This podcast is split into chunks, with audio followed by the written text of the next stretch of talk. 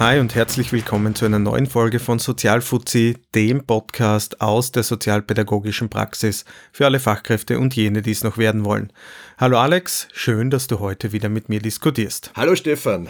Wenn ihr Sozialfuzzi ein wenig unterstützen wollt, könnt ihr das ganz einfach machen. Lasst uns ein Like oder ein Abo da auf unseren Social Media Kanälen.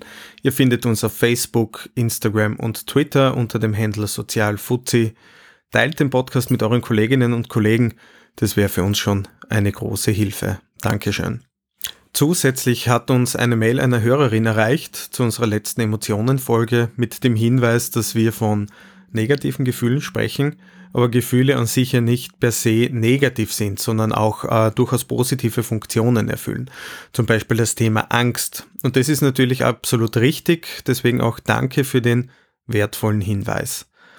Uh, wenn auch ihr konstruktive Kritik, Lob, Anregungen und dergleichen habt, immer her damit auf unseren Social Media Kanälen oder direkt per Mail an redaktion.flexible-hilfen.at. So, und jetzt starten wir direkt in die neue Folge The Power of Trust. Viel Spaß!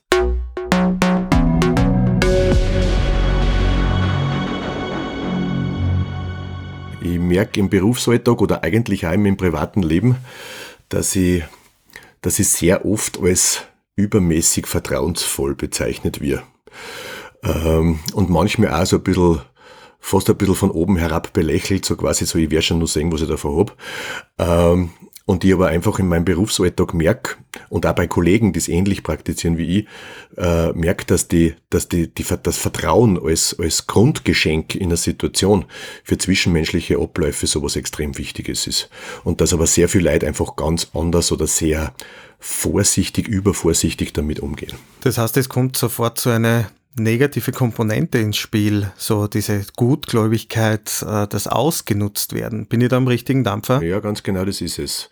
Also das manchmal, manchmal wie sogar als naiv bezeichnet. Ich finde es ja unheimlich spannend, dass das überhaupt mitschwingt beim Thema Vertrauen, weil es wird immer von Vertrauen gesprochen in die Menschheit, in die Gesellschaft, in unsere eigenen Stärken. Aber wenn ihr das gleichzeitig ausspricht und sichtbar macht, dann wird es automatisch negativ bewertet, ohne vielleicht überhaupt diese Hintergründe zu kennen, warum ich dieses Vertrauen überhaupt an den Tag lege. Genau so ist es. Das ist, wir reden ja sogar vom Urvertrauen. Und wie wichtig, dass das Urvertrauen von Kindern in ihre Eltern und in ihr soziales Umfeld ist und gängen aber dann eigentlich in einer sehr negativen Weise damit um. Und das bei einem Konzept, was grundsätzlich davon ausgeht, dass mein Gegenüber redliche Absichten hat. Also schon sehr spannend, dass genau da diese negative Komponente immer mitschwingt.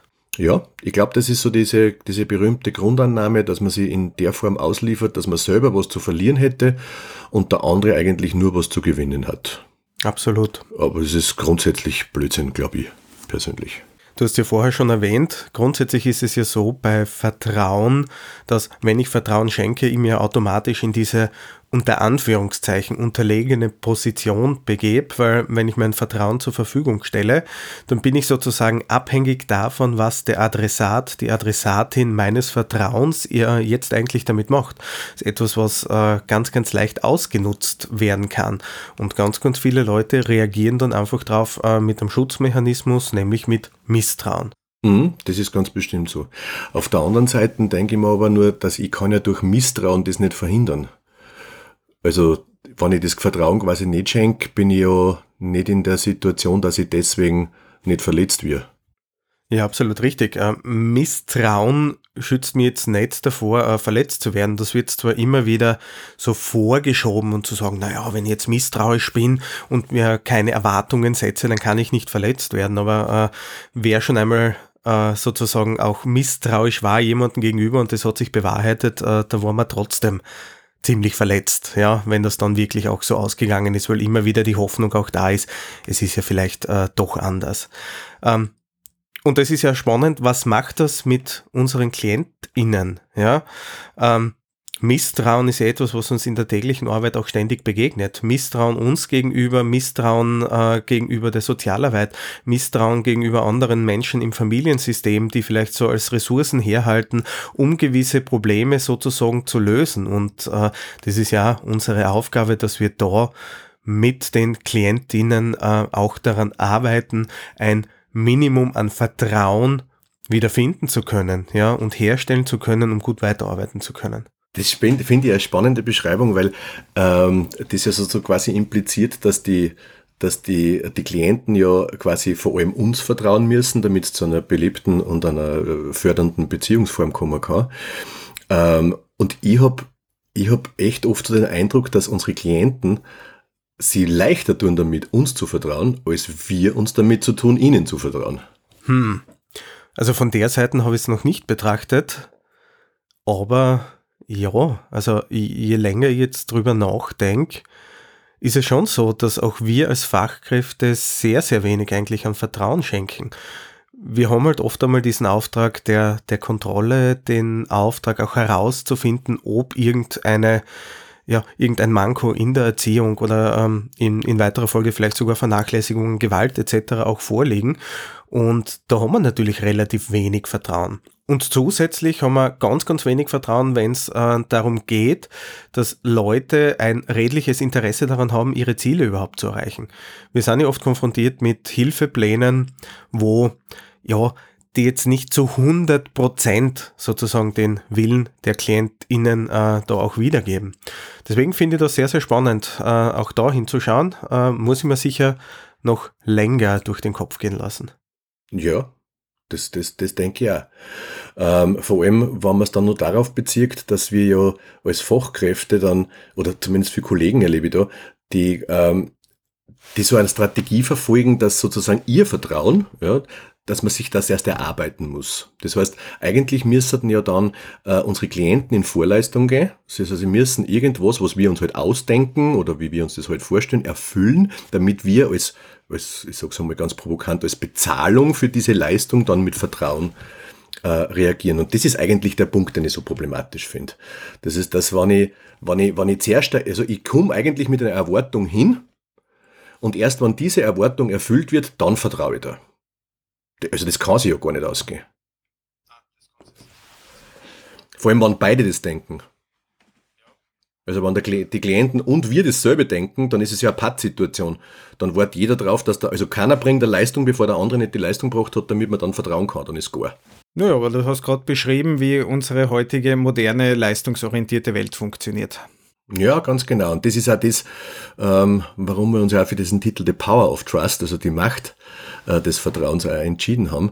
Und sagen, so, wenn man, solange man Vertrauen wie eine Währung behandelt, der andere zuerst was tun muss dafür, dann bin ich eigentlich schon an der, an der Situation vorbeigerauscht. Das geht ja nicht aus. Und das ist ja das, was, glaube ich, Menschen dann oft äh, an mir angreifen oder sagen, du bist so vertrauensvoll. Also ich gehe grundsätzlich einmal mit dem Vertrauen in einer Betreuungssituation ein, das wird schon klappen. Das werden wir schon irgendwie hinkriegen.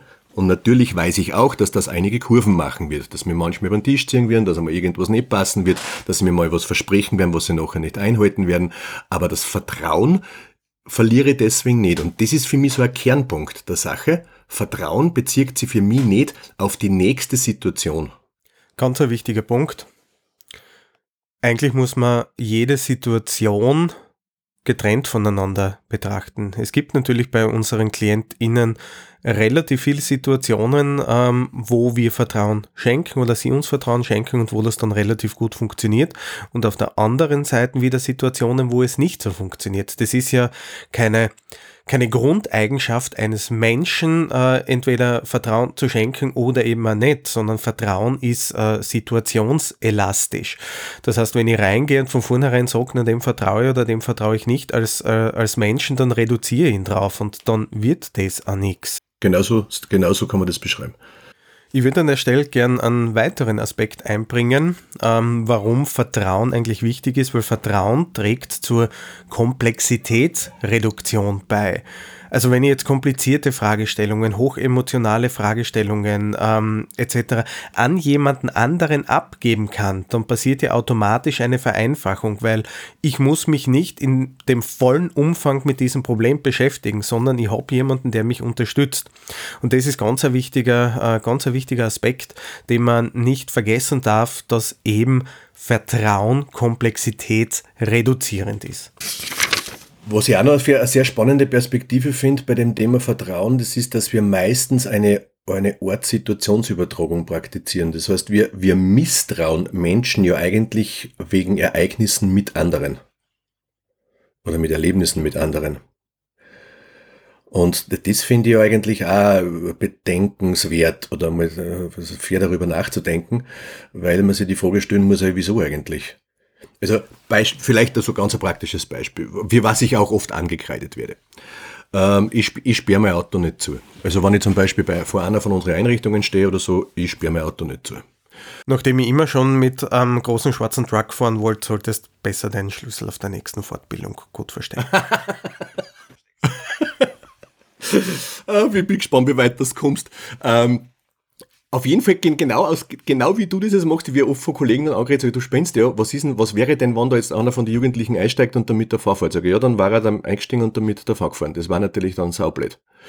Ähm, ja, weil da haben wir mal gehört und dann haben wir mal dort und dann kommen irgendwelche abstrusen Beispiele, meistens so ein bisschen so Endzeitgeschichten sogar fast, was nicht irgendwann irgendwo schon mal gewesen ist, sage ich aber bei mir nicht. Und äh, ich sperre mein Auto nicht zu. Und da, dann kommen die Jugendlichen daher und sagen dann, hey, du hast dein Auto nicht zugesperrt. Dann sage ich, ja, das weiß ich. Das habe ich absichtlich offen lassen. Und dann sagen sogar die oft, echt wirklich, du lässt dein Auto aber wir sind doch alle irgendwie so, hast du nicht Angst, dass wir da dein Auto flattern? Und sage dann drauf, nein. Wieso solltest du denn das machen? Das war ja saudäm saudämlich. Ja, aber was tust du, wenn wir es trotzdem machen? Sag ich, ja, dann würde ich das machen, was halt jeder tut. Ich würde es dann anzeigen und irgendwann kriege ich mein Auto wieder oder es ist hin oder was weiß ich was. Aber du wirst aber nicht so blöd sein, das zu tun. Äh, und die sind dann oft ganz verstört quasi, dass sie nicht auf den Zug aufspringen, weil sie gar nicht davon ausgängen, dass sie einer gegenüber einen positiven Gedanken haben könnt. Das ist der Knackpunkt, den du da gerade, äh, den du da gerade angesprochen hast, dass man ihnen dieses Vertrauen entgegenbringt. Wie viele von unseren Klientinnen haben niemanden, der ihnen ein Vertrauen entgegenbringt? Und dann sind wir diejenigen, die ja noch in die Familie kommen und ihnen ebenfalls kein Vertrauen äh, entgegenbringen, etwas zu ändern, ihre Lebensumstände zu ändern, äh, etwas anders zu machen. Oder überhaupt, dass sie überhaupt alles gut machen. Und ähm, das ist richtig heilsam. Das ist the power of trust. Ja, genau. Und es ist halt einfach auch diese Geschichte, dass wir, wenn wir jemandem nicht vertrauen, wir, wir damit ja auch eine soziale Botschaft vermitteln. Das heißt, dass du bist es nicht wert, du bist es nicht würdig oder was weiß ich was alles, oder eigentlich habe ich Angst, dass der linke Bazön bist. Ich weiß es nicht, ja, aber das vermittle ich damit ja auch automatisch. Und das ist was, was ich nicht vermitteln will. Ich will das nicht vermitteln, eben wegen diesem Rückkehreffekt. Anderes Beispiel aus der Praxis. Klassiker. Einkaufen fahren mit drei Jugendlichen. Wenn es geht, nur für einen ganzen Wohngruppeneinkauf. Da hast, da hast schnell einmal 300, 400 Euro im Brieftaschel das mitnehmen musst. Ähm, und was ich dann regelmäßig mache, das ist, dass ich irgendwann von den Bärschen, die da mit sind, das Brieftaschel in die Hand drücke und sage, ich muss da Sachen zusammensuchen, deine Aufgabe ist, dass du auf das Geld aufpasst. Die, die schauen mir an, als hättest du der Bus gestraft. Weil das, weil das mit einer keiner tut, weil jeder einer mit dieser Grundeinstellung vorangeht, der könnte mit diesem Geldtaschel abhauen. Ja, natürlich weiß ich das auch, dass er das könnte. Aber interessanterweise dann sie es nicht. Genau, du hast jetzt jemanden, der dir plötzlich vertraut. Ich meine, das ist ja komplett in uns drinnen. Das macht ja ein richtig positives Gefühl. Gib dem Kind einmal eine Verantwortung für etwas, äh, was es vorher nicht dürfen hat. Und du siehst plötzlich dieses Leuchten in den Augen und du siehst plötzlich, wie es aufgeht äh, darin, weil es ist ein Erwachsener oder jemand anderer einfach hier, der sagt, ich vertraue dir. Und das ist halt dieses komplett andere Konzept, wie man wirklich in, äh, in Betreuungen hineingehen kann. Das ist the power of Trust. Hm, ja, gerade und gerade Kinder und Jugendliche und auch Familien, mit denen wir beruflich zu tun haben, die haben vor allem eines gelernt. Helfern zu misstrauen. Und zwar auf ganz realer, bodenständiger Lebenserfahrung. Die wurden oft genug enttäuscht, denn ihnen wurde oft genug missbraucht, äh, misstraut. Und wenn man da mit einem ganz anderen Konzept eingeht, bewirkt es oft regelrechte Wunder. Richtig, weil unsere Aufgabe als BetreuerInnen ähm, ist ja Situationen zu schaffen, an denen unsere KlientInnen und äh, wir natürlich selber auch wachsen können. Und das schaffe ich einfach nicht durch Misstrauen. Niemand wächst durch Misstrauen. Das ist eine völlig verquere Vorstellung davon, äh, wie, wie der Mensch funktioniert. Ganz spannend ist, ich bin in der Vorbereitung auf ein Zitat gestoßen, wo ich mir grundsätzlich gedacht habe, na holla die Waldfee. Und zwar, Misstrauen ist ein Zeichen von Schwäche. Jetzt würde mich natürlich brennend interessieren, Alex, wie siehst denn du das? Ich finde die Aussage großartig. Die habe ich noch nie gehört, aber die finde ich großartig. Ich bin noch nicht überzeugt, ob das auch wirklich stimmt, aber den Ausspruch, den Ausspruch finde ich großartig. Die Aussage ist zumindest provokant. Ja, genau. Spannend finde ich, dass dieses Zitat sich auf äh, einer Website befunden hat, die sich äh, mit dem Thema Wirtschaft auseinandersetzt und äh, für WirtschaftlerInnen sozusagen auch gemacht ist. Gerade ein Bereich, dem man ziemlich misstraut, oder zumindest äh, Otto Normalverbraucher ziemlich misstraut, dass gerade da dieses Credo transportiert wird, äh, Misstrauen ist ein Zeichen der Schwäche. Äh, das finde ich spannend, weil gerade im Sozialbereich, von dem man das vielleicht eher erwarten würde, äh, dieses Credo oft einmal nicht vorherrscht. Wenn wir uns dieses Zitat äh, jetzt vielleicht ein bisschen genauer anschauen oder länger drüber nachdenken, dann kommt man drauf, dass da und hinter dieser provokanten Aussage natürlich immer Kern Wahrheit steckt. Nehmen wir das Beispiel Eifersucht her. Ja, ich bin misstrauisch. Ich misstraue meinem Partner, meiner Partnerin, wenn er oder sie jetzt mit einem anderen Geschlecht äh, zum Beispiel redet, dann ist das ja eigentlich meine eigene Unsicherheit, die dahinter steckt, hinter dem Ganzen. Das heißt, meine Schwäche nicht damit umgehen zu können, projiziere jetzt auf eine andere Person. Das heißt im Umkehrschluss, es geht oft einmal nicht darum, dass ich überhaupt einer Person misstraue, sondern dass ich vielleicht meine eigenen Unsicherheiten, meine Ängste irgendwie versuche äh, zu überdecken und zu, zu externalisieren. Und das sollten wir in unseren Betreuungen ja immer wieder im Kopf behalten, dass es auch diese Effekte gibt und mit denen kann man nachher eigentlich super arbeiten. Ja, genau. Und somit fällt eigentlich in unserem Beruf auch einer dieser berühmten Sprüche, Kontrolle ist gut, äh, Vertrauen ist gut, Kontrolle ist besser. In Wahrheit, glaube ich, ist es genau umgekehrt. Kontrolle ist schon manchmal ganz gut, aber Vertrauen ist besser. Ich würde ja fast so sagen, äh, Vertrauen ist gut und manchmal muss halt Kontrolle sein. Ja, gefällt mir noch besser. Stimmt. Bin ich auch wieder dabei. Vor allem, der, die Kontrolle und dieses Vertrauensding, das kann man ja wirklich an dem Beispiel super ein Paket anschauen. Nicht? Wenn ich, wenn ich äh, sehr starkes Kontrollbedürfnis habe, dann habe ich ja eigentlich das Gefühl, dass ich nur über systemische oder systematische Abläufe äh, meine Wichtigkeit zeigen kann, weil ich selbst als Mensch, nur ich als Person gar nicht wichtig genug bin. Hm bin ich mir nicht hundertprozentig sicher, ob ich dem jetzt zustimmen kann. Ich habe schon die Erfahrung gemacht, dass es äh, ganz viele Personen gibt, die sich selbst so wichtig nehmen, dass sie einfach Gott und der Welt misstrauen, weil alle anderen eh alles falsch machen. Weißt du, wie ich meine? Mhm. Ich weiß, was du meinst. Nur kann ich mich da, glaube ich, das ist einer der ersten Momente, wo wir uns wirklich gar nicht einig sind. Das ist schön. Endlich einmal unterschiedliche Ansichten. Also du denkst, dass dieses, dass dieses, äh, dass das jemand, der kontrolliert, tatsächlich eigentlich sich selber besonders wichtig nimmt. Nicht grundsätzlich, aber in gewissen Situationen. Und dann das eigene Wollen über den anderen stellt. Äh, ja, das sehe ich tatsächlich anders. Naja, das kann schon aus einer, ich glaube, das bessere Wort ist Überschätzung herauskommen. Dass die Leute glauben, sie sind in gewissen Teilbereichen, äh, haben die Weisheit mit dem Löffel gefressen oder es kann ihnen eh niemand das Wasser reichen und dass man dann anfängt, misstrauisch zu werden, wenn diese Tätigkeiten oder gewisse Themenbereiche an jemanden anderen abgegeben werden können. Wenn jemand glaubt, äh, vor allem im Erziehungskontext eh alles richtig zu machen und wenn wir als Fachkräfte natürlich absolut schlecht abschneiden. Da haben wir gar keine Meter irgendwie reinzukommen, weil uns hier auch ständig misstraut wird. Ja, ich glaube, das muss ich mir, muss ich mir auch nochmal durch den Kopf gehen lassen. Das ist eine super spannende Idee. Wie, wie, gehst, wie, gehst, wie gehst denn du ganz persönlich eigentlich mit, mit diesem Vertrauensthema um? Also ich, ich merke schon auf der einen Seite, das, was ich da gerade erzähle, das ist natürlich ein großer Teil von mir. Das heißt, ich bin sehr, ich bin vielleicht sogar wirklich ganz bewusst sehr vertrauensvoll, ähm, aber das beschreibt natürlich nicht äh, alle meine menschlichen Merkmale. Ich bin nicht in jeder Situation so vertrauensvoll. Ich bin zum Beispiel, was weiß ich, in der Arbeit vielleicht schon, aber im privaten Bedingungen manchmal sogar eher weniger da würde ich mich wahrscheinlich nicht ganz so als so stark vertrauensfähig. Da habe ich auch schneller mal das Gefühl, irgendwer, wie man irgendwie ans Leder oder wie man, wie man da, wie man über den Tisch ziehen. Wie, wie gehst du da? Wie ist das für dich ganz als Mensch? Gute Frage. Also im privaten Bereich habe ich zumindest den Eindruck, dass ich vertrauensvoll bin. Aber das ist eigentlich ein Selbstschutzmechanismus. Also wirklich, dass ich mich auch mit Leuten umgebe, wo ich weiß, denen kann ich vertrauen. Ähm, damit ich nicht zu viel Energie reinstecken muss, einfach in gewisse Dinge. Das heißt, ich kann schon einmal gern was abgeben, aber halt wirklich an die richtigen Leute. Spannend ist das im beruflichen Kontext, da sehe ich das ähnlich wie du.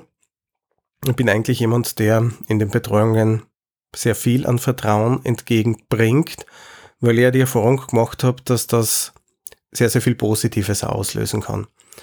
Ähm, das heißt, ich arbeite mit meinen Klientinnen auch wirklich genau an diesem Thema Vertrauen. Ich sage ihnen auch, ich vertraue ihnen und ich bin halt auch nicht angefressen beim nächsten Mal, äh, wenn sie es nicht umsetzen haben können. Und das ist, glaube ich, der springende Punkt, ähm, der es mir in einigen Betreuungen auch ziemlich leicht mach, macht, ähm, dass ich da nicht wertend sein muss. Und das habe ich erst lernen müssen. Ja, genau. Wortwörtlich bei mir das Gleiche. Habe ich gelernt. War, war nicht grundsätzlich so. Richtig, also wenn ich mir denke, ich war richtig äh, in, meiner, in meinen Jugendjahren äh, sicher eifersüchtiger Lackel äh, in die Richtung. Äh, das hat sich wirklich geändert. Das habe ich gelernt, äh, Vertrauen schenken zu können. Und das ist schön, das ist befreiend. Ja, weil ich bin, da war, das ist nämlich auch so ein Hintergrund, warum ich mir denke, sich äh, selbst als Person an sich nicht genug zu sein. Weil man, ich glaube, ich habe da oft das Problem gehabt, dass ich mir gedacht habe, ich muss durch gewisses Tun, ich bin nur durch gewisses Tun wertvoll, nicht, nicht als Person. Und das habe ich irgendwann gelernt, dass das nicht so ist. Also dass ich einfach als für jemanden als Mensch wichtig bin und das, was ich tue, gar nicht so, gar nicht so bedingungsvoll ist. Was für mich jetzt natürlich die Konklusion ist, ähm, aus, aus unserem Gespräch heute, Vertrauen ist eigentlich erlernbar. Und das ist etwas, was wir uns vor Augen führen müssen, wenn wir in unsere Betreuungen reingehen, gerade mit Menschen, ähm, die sich sehr schwer tun, Vertrauen zu schenken. Wir können natürlich etwas beitragen dazu. Wir können Situationen herstellen, wo sie vertrauen müssen und dann im Sinne der positiven Bestärkung dann eine positive Rückmeldung kriegen und sehen, dass das Ganze funktioniert. Weil wie läuft es oft in der Praxis? Man umgibt sich mit Personen, von denen man enttäuscht wird oder von einer Person und das legt man dann um und empfindet das als die Regel und deswegen vertraue ich anderen Personen auch nicht mehr. Genau, nicht die Regel. Das heißt, wenn ich durch ein, durch ein Gebüsch gehe, merkt sie mein, mein Hirn, die ganzen sanften Blätter, die mich gestreift und gestreichelt haben, nicht. Aber die Dorne, an der ich gestochen habe, die merkt sie schon. Ja, richtig. Was ich allerdings extrem spannend finde, ist ähm, dieser Effekt, äh, früher war alles besser oder es war ja doch nicht so schlimm. Also man hat sich zum Beispiel mit jemandem umgeben, den man vielleicht grundsätzlich gern hat, man hat Vertrauen geschenkt, man ist bitter enttäuscht worden, ähm, Beziehung abgebrochen, man hat jetzt lange keinen Kontakt mehr gehabt, plötzlich trifft man diese Person wieder und man hat plötzlich nur mehr die positiven Dinge im Kopf. Ha, es war ja doch nicht alles so schlimm oder die Person hat sich geändert. Ähm, etwas, was bei uns in der Praxis ständig vorkommt, ja, dass KlientInnen ähm, ständig auch mit ihren Ex-Partnerinnen auch wieder zusammenkommen. Ganz egal, ob es da vorher Gewalt gegeben hat, ob es andere Dinge gegeben hat. Das sind ja ganz, ganz spannende Mechanismen, ähm, die man beim Thema Vertrauen halt nicht ganz außen vor lassen kann. Aber das heißt ja am Ende, wenn man uns da selber zuhört, das Vertrauen ist ja nichts grundsätzlich Gegebenes, sondern Vertrauen muss man grundsätzlich lernen. Na, also da bin ich mir ziemlich sicher, dass das nicht stimmt ein gewisses Urvertrauen äh, muss da sein, wenn ich jetzt als schutzloses, wehrloses Kind auf die Welt komme. Dann muss ich vertrauen, dass meine Bezugspersonen äh, für mich sorgen. Und über die Zeit hin wird dieses Urvertrauen, was man da natürlich hat, weniger, weil man in soziale Situationen kommt, äh, wo man etwas anderes einlernt, diese Abnabelungsprozesse, die es gibt, etc. Ähm, also ich bin schon der Überzeugung, dass dieses Urvertrauen weniger wird mit der Zeit, ähm, vielleicht auch ganz verschwindet. Wobei, da bin ich natürlich kein Experte. Äh, vielleicht kann jemand unserer Hörerinnen und Hörer uns da vielleicht eine, eine gute Rückmeldung geben. Aber ich glaube, dass man es wiedergewinnen kann. Da könnte man sagen, es gibt quasi so einen, einen Art Vertrauensreflex quasi, der dann, der für die Zeit, wo es notwendig ist, aufrecht ist und dann irgendwie abebbt und sie ähm, in, ein, in ein gelerntes Vertrauenskonzept äh, oder in einer, bei der Reflexen war es dann ein gelerntes Reaktionskonzept überleitet. Kennt man so sagen. Und ähm, dann kannst du natürlich beide Extreme annehmen. Ja, das komplette Vertrauen, wenn man diese Erfahrungen gemacht hat, oder eben auch das komplette Misstrauen. Und das ist halt abhängig davon, was in der sozialen Interaktion passiert, äh, was ich als Mensch für Erfahrungen einfach gemacht habe.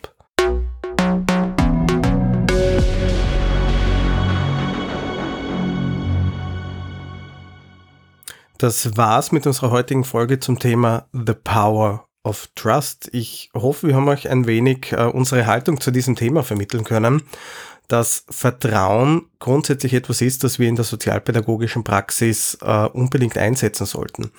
Weil die Familien, mit denen wir wirklich auch arbeiten oder andere Klientinnen, mit denen wir arbeiten, ähm, oft relativ wenig Vertrauen entgegengebracht bekommen äh, und wir Situationen herstellen können, wo sie dieses Vertrauen wiedergewinnen können.